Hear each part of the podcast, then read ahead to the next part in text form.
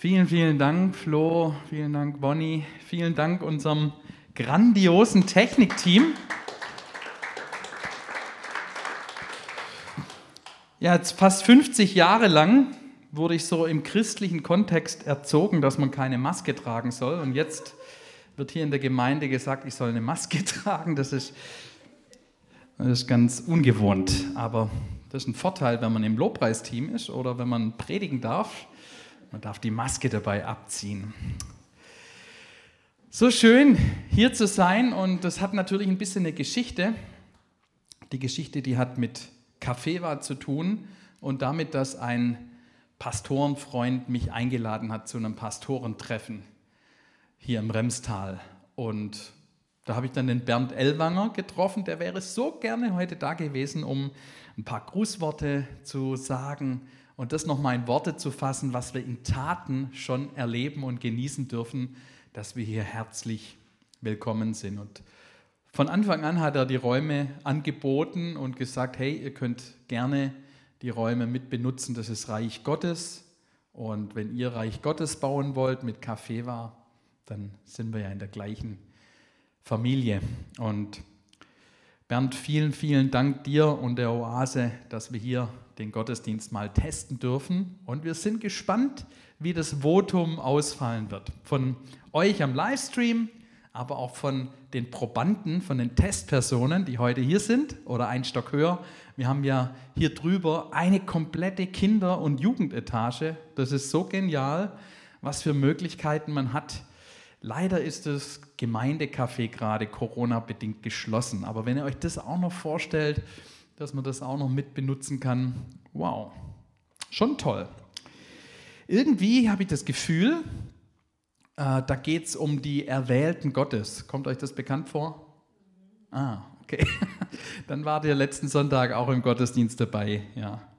Da ging es um die Erwählten Gottes.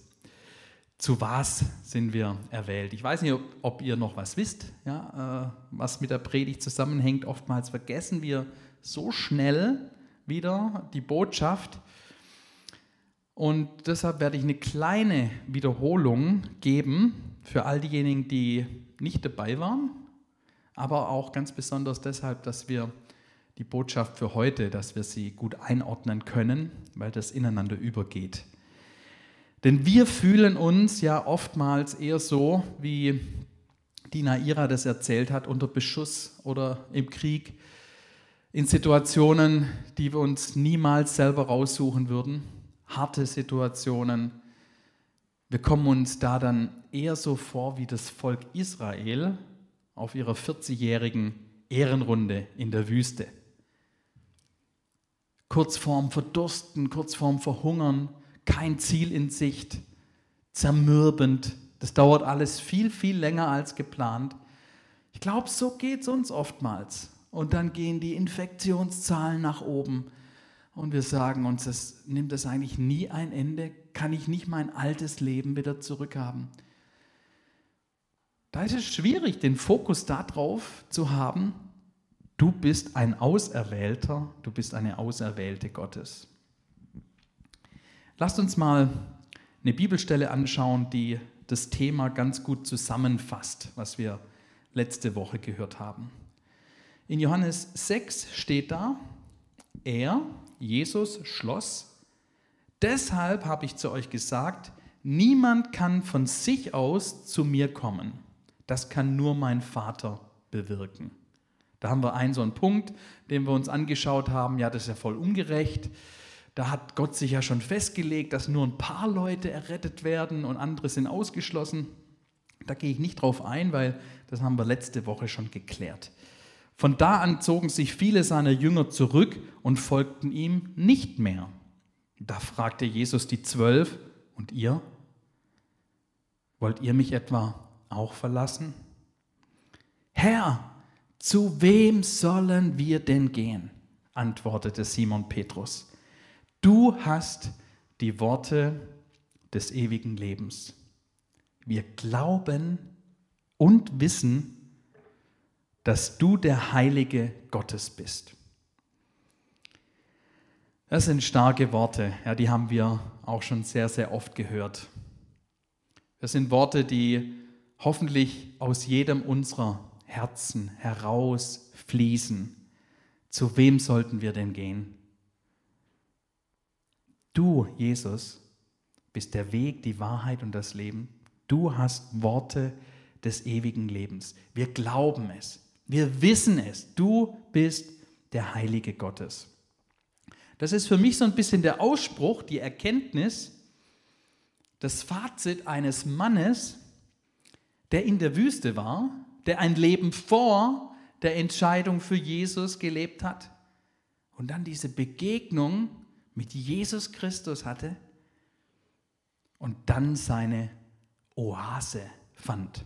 Man könnte das also so ähnlich beschreiben wie von der Wüste zur Oase. Diese Veränderung, die hier der Simon Petrus durchgemacht hat. Aber Gott möchte mit uns noch einen Schritt weiter gehen. Das haben wir auch letztes Mal gehört. Könnt ihr euch noch daran erinnern an die Tür, die wir da uns angeschaut haben? Die Tür des Evangeliums.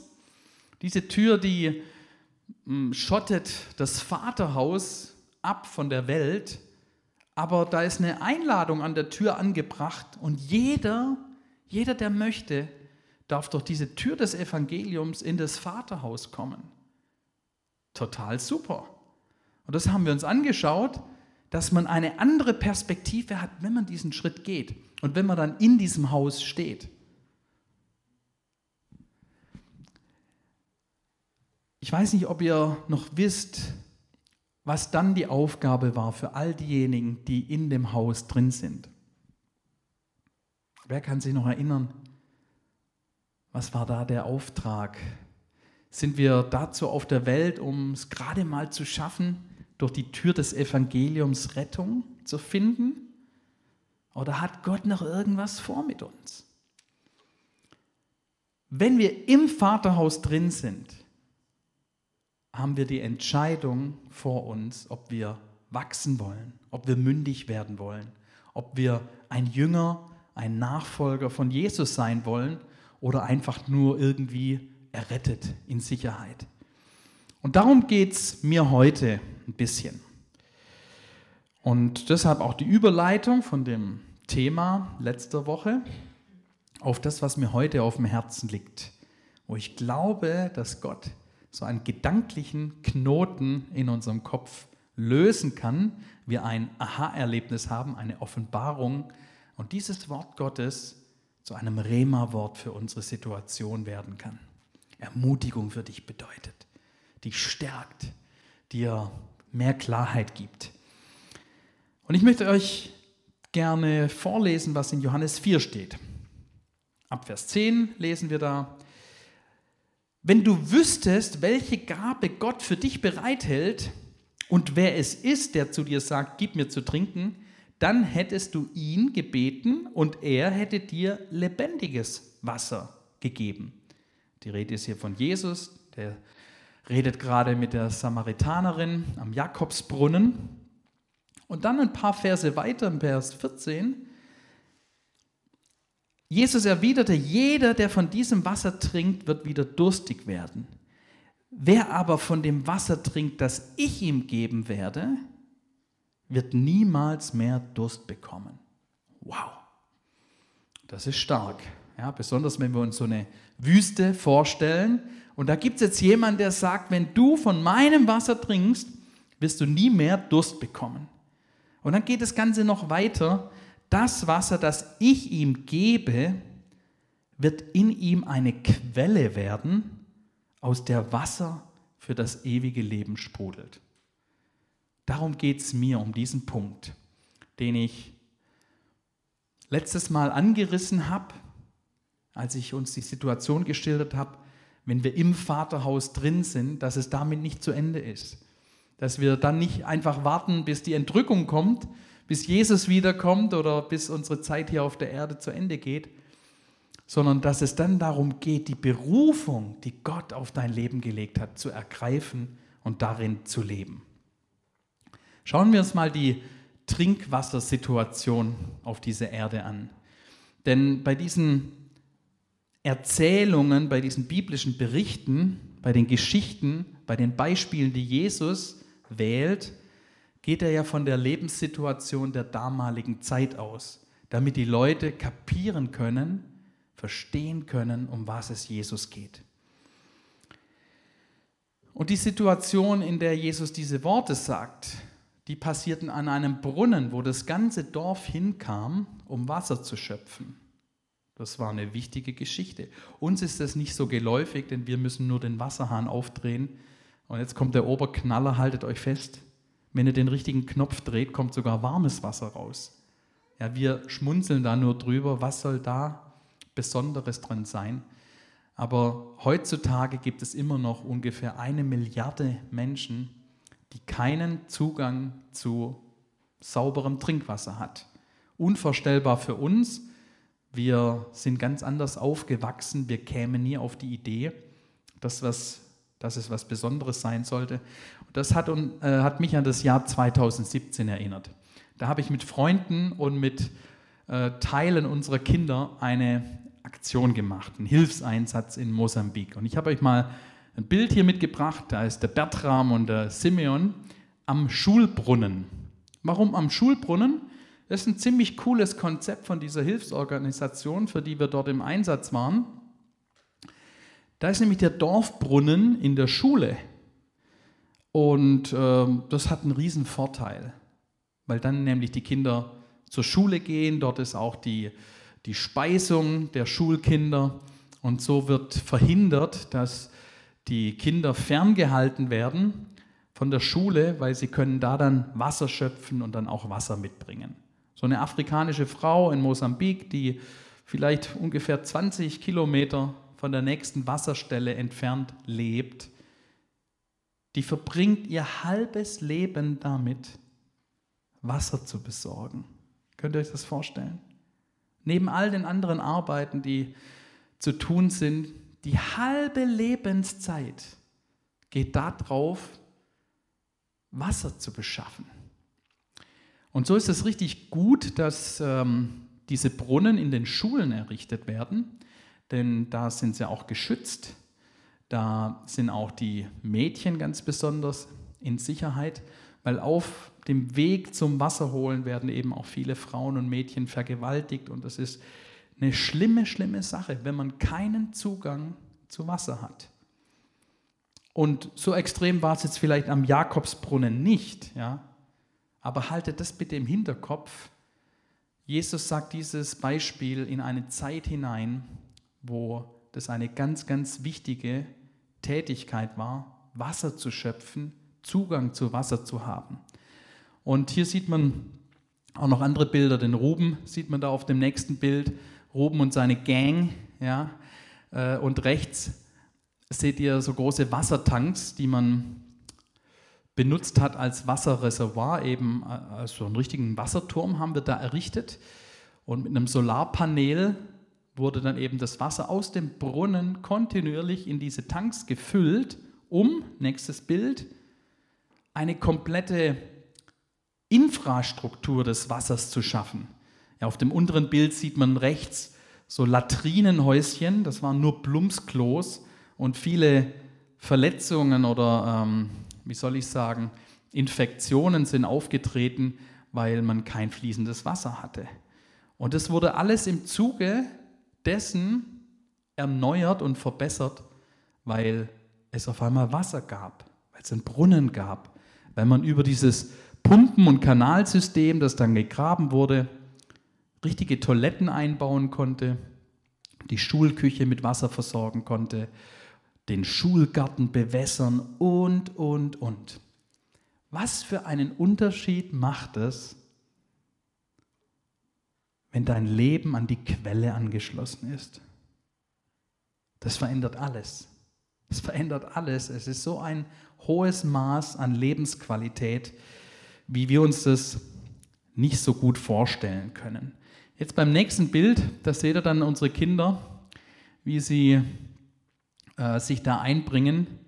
Und ich fand da den Bibelvers so passend, den wir in Johannes 7, Vers 37 lesen. Wenn jemand an mich glaubt, werden Ströme von lebendigem Wasser aus seinem Inneren fließen, so wie die Schrift es sagt. war natürlich auch ein pädagogischer Hintergrund. Wir wollten unseren Kindern gerne mal zeigen, dass sie zu einer sehr privilegierten Gruppe von Menschen gehören, die in Wohlstand aufwachsen darf, leben darf und dass die Lebensrealität für einen viel, viel größeren Teil auf unserer Erde ganz anders aussieht. Und an dem Beispiel kann man gut sehen, wenn du eine Begegnung mit der Quelle hattest, mit Jesus Christus, dann gibt er dir zu trinken. Er kümmert sich um deine Bedürfnisse. Er gibt dir Wasser des ewigen Lebens. Das ist stark. Aber du kannst noch einen Schritt weiter gehen. Du kannst zu jemandem werden, aus dessen Leib Ströme lebendigen Wassers fließen. Die andere Bibelstelle hat es so gut erklärt. Du kannst zu einer Person werden, wo Jesus wie einen Brunnen öffnet in dir. Und auf einmal entsteht so ein geistliches Infrastruktursystem, Kanalsystem, wo Gott dich benutzt, um aus Wüste Oase zu machen. Höchstwahrscheinlich ist das der Grund, weshalb du und ich, warum wir noch hier auf der Erde sind. Nicht, dass wir Hauptsache gerettet sind, alle anderen sind uns egal, sondern dass Gott durch uns hindurch, nachdem wir die Quelle des Lebens gefunden haben, selbst zu Quellen werden und wo wir leben, wo wir unterwegs sind, da fängt die Wüste an zu blühen. Ich glaube ganz fest, dass es die Idee Gottes von Gemeinde ist, dass Gemeinde Orte sein sollen, wo die Wüste anfängt zu blühen, wo Menschen halb verdurstet ankommen. Und sie finden dort nicht nur normales Wasser, das auch, aber ganz besonders dieses übernatürliche Wasser des ewigen Lebens. Warum erzähle ich jetzt das alles? Wie komme ich zu dem Punkt, dass wir heute sagen können, jetzt habe ich mal was gelernt, was ich noch nicht wusste? Der Teil kommt jetzt. Wir müssen uns immer vor Augen halten, welches Wort hatte denn Jesus? Welche Grundlage des Wortes hatten denn die Jünger von Jesus, die späteren Apostel? die Briefeschreiber. Und wir müssen doch festhalten, sie hatten den ersten Teil der Bibel, ja, die Torah. Manche sagen das Gesetz. Und es gibt nicht wenige Christen, die sind der festen Überzeugung, wir brauchen kein altes Testament mehr. Das hat keine Rolle mehr für unser Leben. Und vielleicht wirst du heute aus diesem Gottesdienst rausgehen und wirst sagen, ich werde meine Position nochmal überdenken. Lasst uns dafür offen sein, was der Heilige Geist uns hier an Verständnis geben möchte. Als Beispiel lese ich euch einen Vers aus Jesaja 58. Dann wird Jahwe dich immer führen. Auch im dürren Land macht er dich satt, gibt dir die nötige Kraft. Dann wirst du wie ein Garten sein, der immer genug Wasser hat und wie eine Quelle, die niemals versiegt. Das ist jetzt ein Beispiel davon, was Jesus für ein Bibelwissen hatte. Er hatte nicht das Bibelwissen des Neuen Testamentes, weil es das noch nicht gab.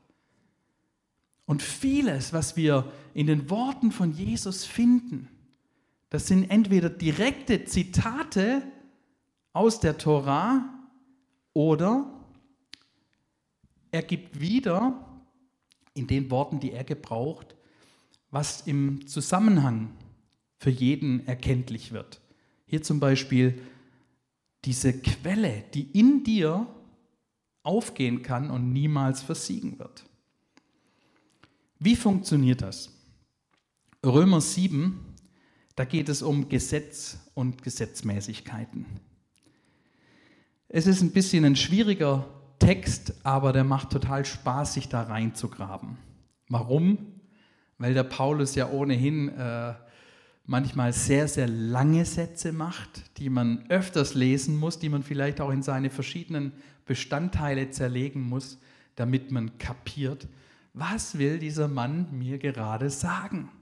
Oder noch besser, was will Gott mir durch den Paulus sagen? Da steht in Vers 22 und 23. Denn meiner innersten Überzeugung nach stimme ich dem Gesetz Gottes, dieser Torah, diesem ersten Teil der Bibel, freudig zu. Aber in meinen Gliedern, in meinem Körper, sehe ich ein anderes Gesetz wirken, das mit dem Gesetz in meinem Inneren in Streit liegt und mich zu seinem Gefangenen macht. Das Gesetz der Sünde. Ein ziemlich cooler Abschnitt in Römer 7, weil in nur zwei Bibelversen werden drei verschiedene Gesetze erwähnt. Das Gesetz Gottes, die Torah, und dann ist hier die Rede vom Gesetz des Inneren. Man könnte es auch Gewissen beschreiben. Das Tolle am Volk Gottes ist, dass Gott ihnen seine Gebote sogar auf Steintafeln präsentiert hat. Aber was Gott gemacht hat bei jedem Menschen, er hat sein Gesetz ins Herz geschrieben. Er hat uns ein Gewissen gegeben.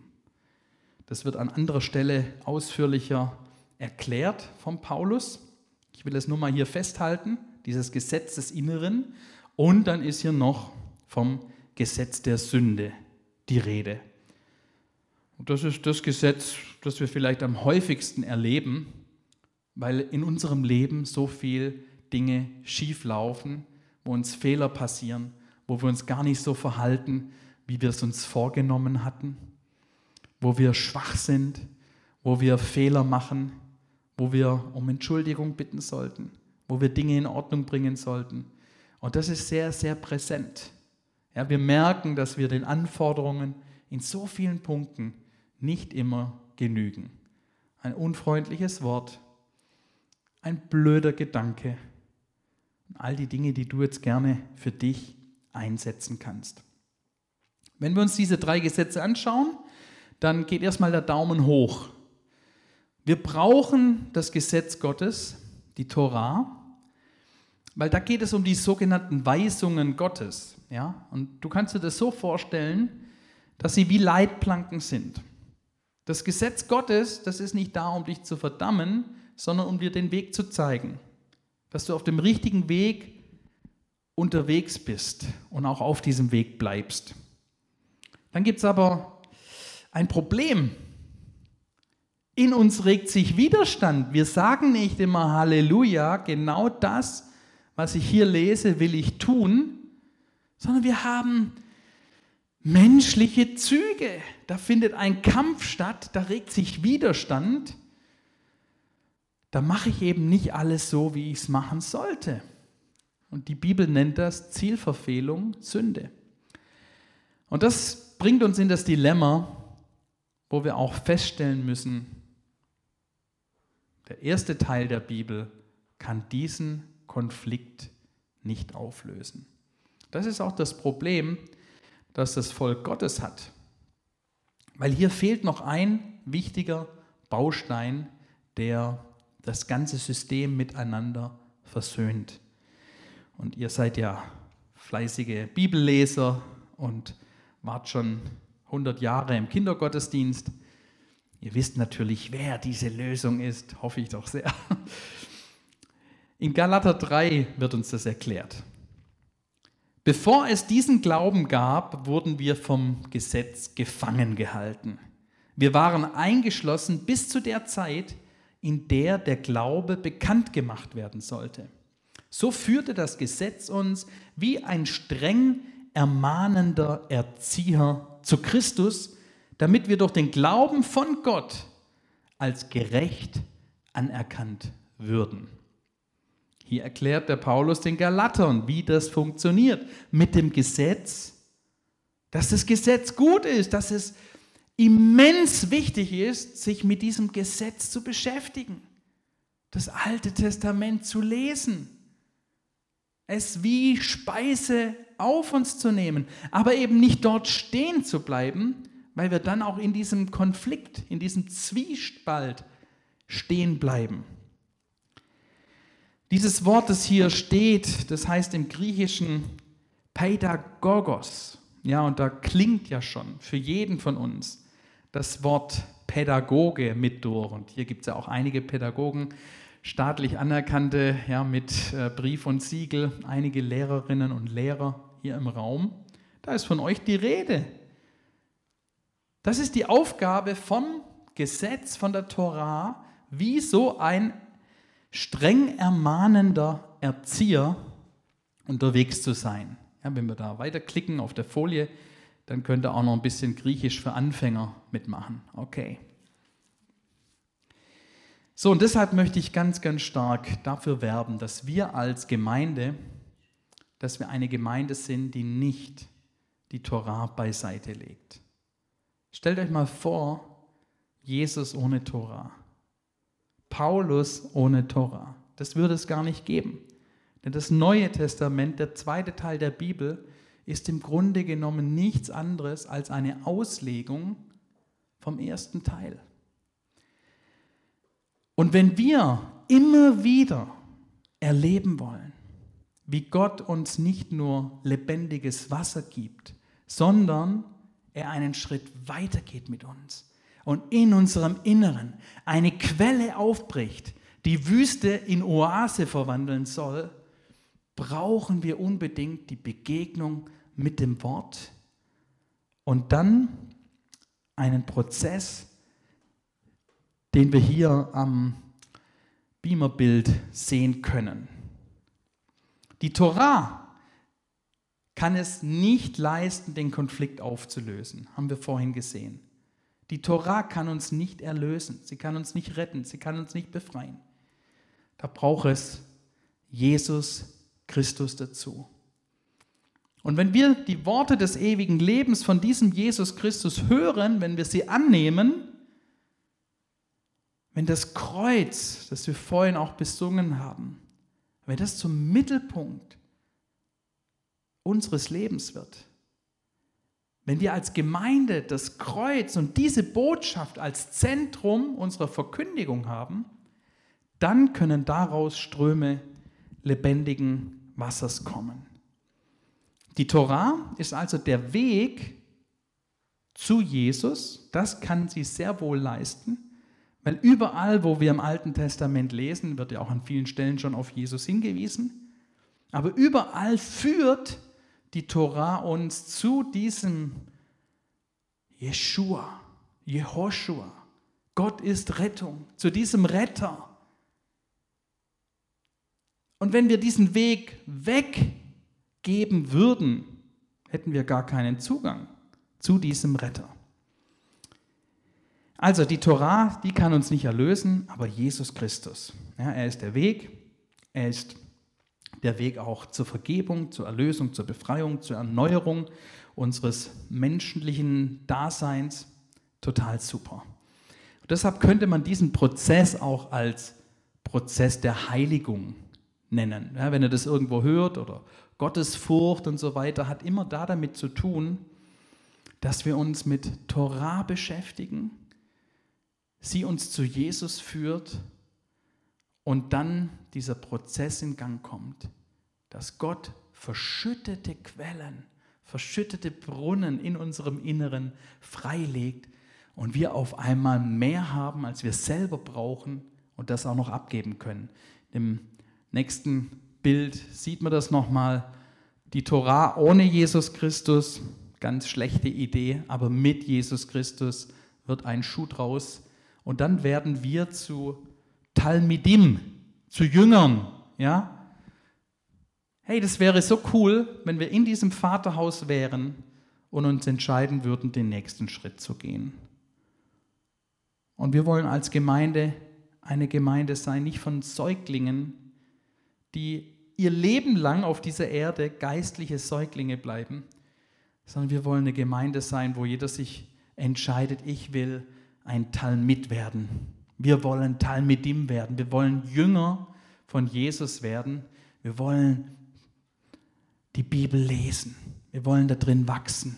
Wir wollen erleben, wie der Heilige Geist diese Worte lebendig macht in dir und wie dein Leben verändert wird. Wie nicht nur du den Brunnen erlebst, der dich sättigt, sondern wie du deiner Bestimmung nachkommen kannst und selber zu einem Brunnen wirst. Bin sehr berührt worden durch das Zeugnis, das die Naira erzählt hat. Das ist eine Sache, die können Claudia und ich oft erleben, wenn, wenn Paare zu uns kommen. Wir können denen gar nichts geben.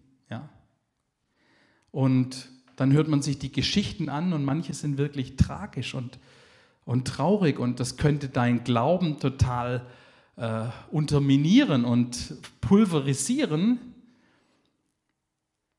Und wir können da keine Hilfe leisten. Wir haben schon einiges an Erfahrung, ja, okay.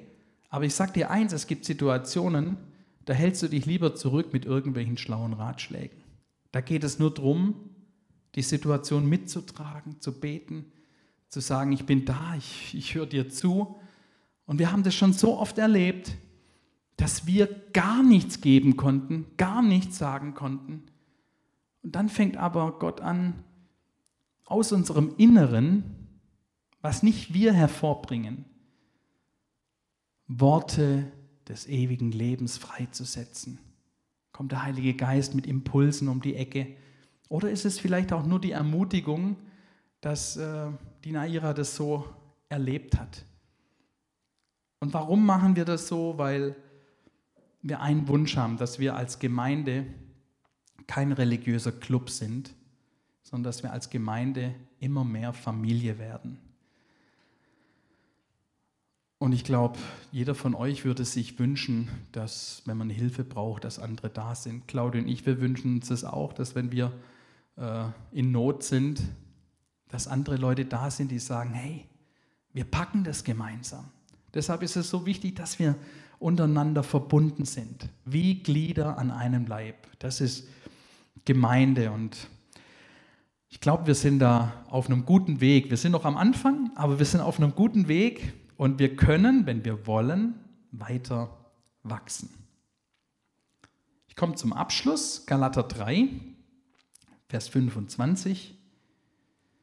Nachdem nun der Glaube gekommen ist, stehen wir nicht mehr unter einem Erzieher. Denn durch den Glauben an Jesus Christus seid ihr mündige Kinder Gottes geworden. Denn ihr alle, soweit ihr in Christus hineingetaucht worden seid, seid ja mit Christus bekleidet.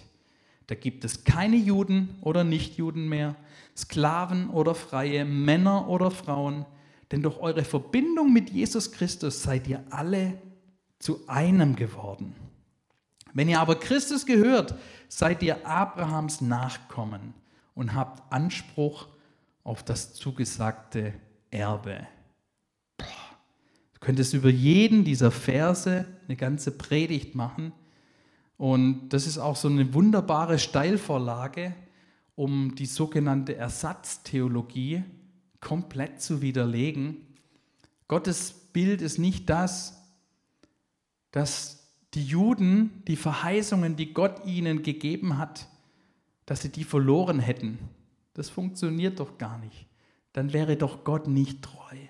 Dann wäre er doch nicht der ewig Treue. Und warum sollte er da untreu sein und in unserem Hinblick treu. Das geht nicht. Und wie können Christen auf die Idee kommen, dass weil die Pharisäer Jesus ans Kreuz gebracht haben, sie für ewig verdammt wären und alle Segnungen, die in der Bibel beschrieben sind, nur für die Christen gelten? Wie kann man auf so eine Idee kommen? Also ganz sicher nicht, wenn man die Torah studiert wenn man eine Begegnung mit Jesus hatte und feststellt, wie hier diese Funktionen zusammenwirken. Und diese Stelle beschreibt es so wunderbar. Der Paulus äh, erklärt es ja auch noch mit anderen Bildern, mit dem eingepfropften Ölbaum. Aber hier heißt es eben, wer diesen Prozess durchgemacht hat, wer erlebt hat, dass nicht die Tora uns errettet oder das Erfüllen von Gesetzen, sondern dass nur Jesus diese Rettung bringen kann, dann sind wir wahre Kinder Gottes mit den Verheißungen auf das Erbe, das echten Kindern Gottes, echten Nachkommen von Abrahams zusteht. So wird aus deiner Wüstenwanderung, aus meiner Wüstenwanderung, eine Begegnung mit der Quelle des Heils, mit Jesus Christus. Und dann kannst du dich entscheiden, will ich selber zu einer Quelle werden? Will ich das zulassen? Will ich den nächsten Schritt gehen? Oder will ich einfach nur mir damit genügen lassen, dass Gott mir Gutes tut? Ich würde mir so sehr wünschen, dass in uns etwas aufsteht an einer Liebe für das ganze Wort Gottes. Ein Hunger,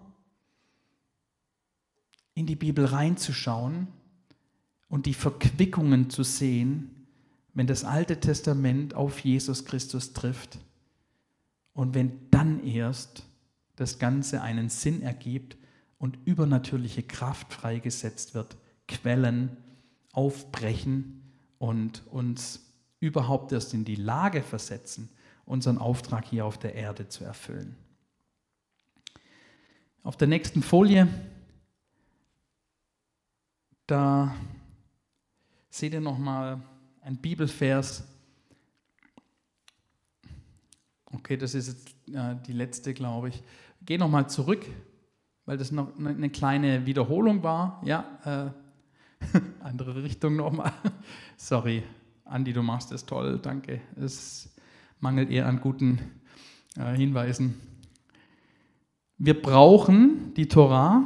Ich hoffe, das hat jeder kapiert. Wir können sie nicht weglassen. Aber die Torah alleine reicht nicht, weil es nach wie vor die Sünde gibt. Wir, wir schaffen es nicht, die Torah umzusetzen. Aber die Funktion der Torah ist nicht, uns zu erretten, die Funktion der Tora ist, uns zu Jesus zu führen, weil sie dieses Problem der Sünde nicht lösen kann. Und wenn du dann noch einmal weiterklickst, dann bist du bei der Zusammenfassung, die ich gerne über dir und über mir aussprechen möchte.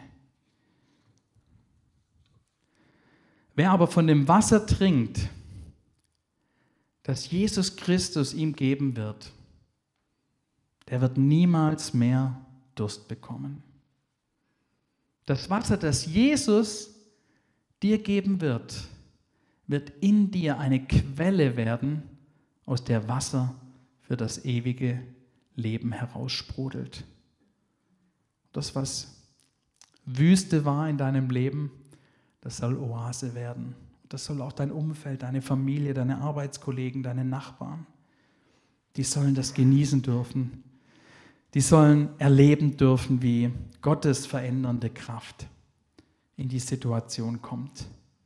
Nicht, weil du so toll bist, nicht, weil ich so ein toller Typ bin. Nee, wir haben nichts zu geben.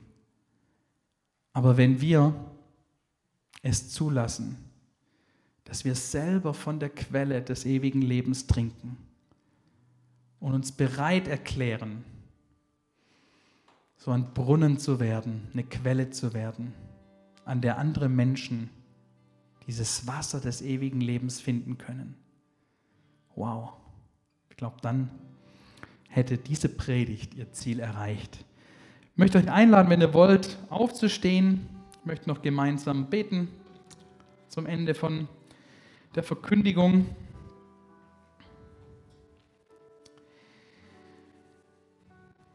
Herr, danke für dein Wort, dass dein Wort die Wahrheit ist. Und zwar die Summe deines Wortes, alles, ob das der erste Teil ist, ob das der zweite Teil der Bibel ist, es gehört zusammen. Und Jesus, du bist in der ganzen Bibel zu finden. Da, wo du zuerst wie ein Schatten schon angekündigt wirst und dann im Neuen Testament all das erfüllst, was schon so viele, zum Teil Hunderte wenn nicht tausende Jahre vorher prophetisch vorausgesagt wurde. Und danke, dass es sich trifft und dass es sich in unserem Herzen treffen möchte. Und ich möchte für uns als ganze Gemeinde beten, für jeden, der hier ist, für unsere Teenies, die einen Stock über uns sind oder die Kinder, für alle, die am Livestream dabei sind. Für uns als ganze Gemeinde möchte ich dich bitten, Herr, dass wir diesen Pfeiler aufrichten in der Gemeinde. Das Wort Gottes, das ganze Wort Gottes. das unverfälschte Wort Gottes. Und dass es durch die Begegnung mit dir und durch das Wirken des Heiligen Geistes Rema-Worte für uns werden, die unser Leben verändern. Und ich spreche es dir zu, dass du, wann immer du in der kommenden Woche in die Bibel reinschaust, eine Begegnung mit deinem Gott haben sollst, mit dieser Quelle lebendigen Wassers haben sollst. Und der Hunger und der Durst, der soll zunehmen. Du sollst dich daran freuen an dem Wort, wie jemand, der große Beute macht. Alle Ablenkungen, alles, was dich abhalten will, das soll verstummen. Sei gesegnet mit einem offenen Herzen, mit einem offenen Ohr, Worte des ewigen Lebens von deinem Herrn zu hören. Und Herr, bitte arbeite an unseren Herzen. Räum die Steine weg, räum den Schutt weg, der diese Quellen verschlossen hält. Da, wo die Menschheit des Segens beraubt wird, den wir darstellen sollten, Herr, beende diesen Zustand. Grab diese Quellen wieder auf. Lass es wieder fließen, lass es wieder strömen, Herr. Damit möchte ich jeden Einzelnen segnen. Auch ich selber, ich möchte diesen Segen nehmen. Mehr, mehr von diesem Wasser des lebendigen Lebens, Wasser des ewigen Lebens aus uns heraus in diese Welt, Wüste zu Oase, in Jesu Namen. Amen.